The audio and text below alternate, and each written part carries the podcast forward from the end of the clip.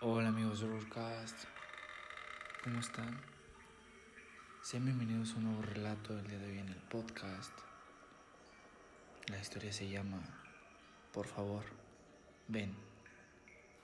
Y antes de comenzar con esta historia, quiero invitarlos a participar en nuestro giveaway. Todas las bases para participar están en la cuenta de Instagram, horrorcast-of. Ve a seguirnos, participa y espero tú seas el gran ganador. Así que apaga las luces y comencemos con el relato. Un adolescente llegó aquella tarde a su casa sin contratiempos. Había tenido un día pesado en el colegio, por lo que lo único que le apetecía era distraerse un rato en la computadora. En aquel momento, las redes sociales todavía no habían llegado a las vidas de los jóvenes, así que lo único que tenían era el olvidado sistema de chat por Messenger. El chico se conectó y vio como uno de sus contactos se ponía en línea también. Se trataba de un compañero de clases, el cual, por cierto, había faltado ese día. Transcurrieron solo segundos antes de que recibiera un extraño mensaje de su parte. Por favor, ven. El muchacho parpadeó confundido y se apresuró a contestarle. Le preguntó si sucedía algo, porque había faltado a la escuela. La respuesta, invariable, llegó minutos después. Por favor, ven. Extrañado, el chico intentó seguir la conversación sin éxito y después de media hora sin conseguir más que aquellas dos líneas, tomó su bicicleta y salió de casa. Había pensado en acudir al centro comercial esa misma tarde de todos modos. Pensó que en el camino podía detenerse en casa de su compañero, que vivía a pocos minutos de ahí. Cuando llegó, encontró que la puerta principal estaba entreabierta y tuvo un mal presentimiento.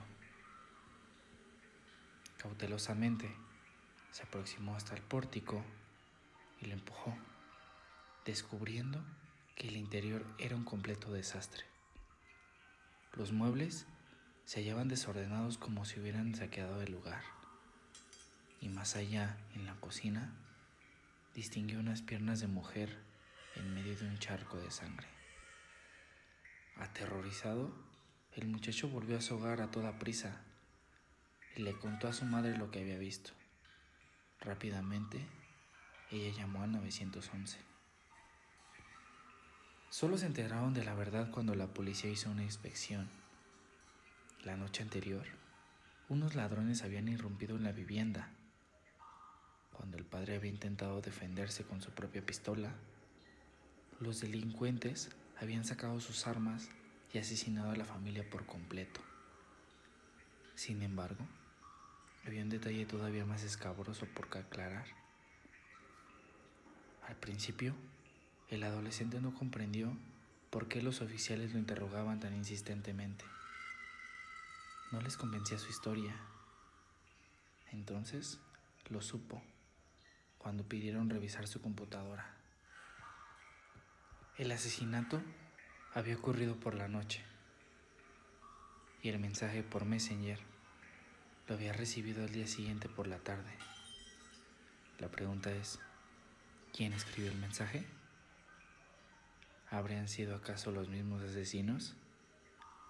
Imposible, pues el carteo policíaco reveló que habían escapado de inmediato.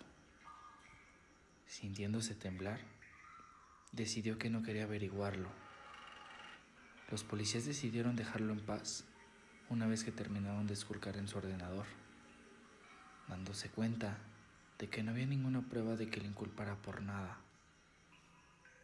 Esta historia, si bien lleva un tiempo recordado por foros y redes sociales a manera de creepypasta, se tiene por un suceso absolutamente real. Los hechos ocurrieron en Estados Unidos y hasta el día de hoy nadie ha podido explicarse cómo fue que el chico recibió aquel mensaje. Por favor, ven.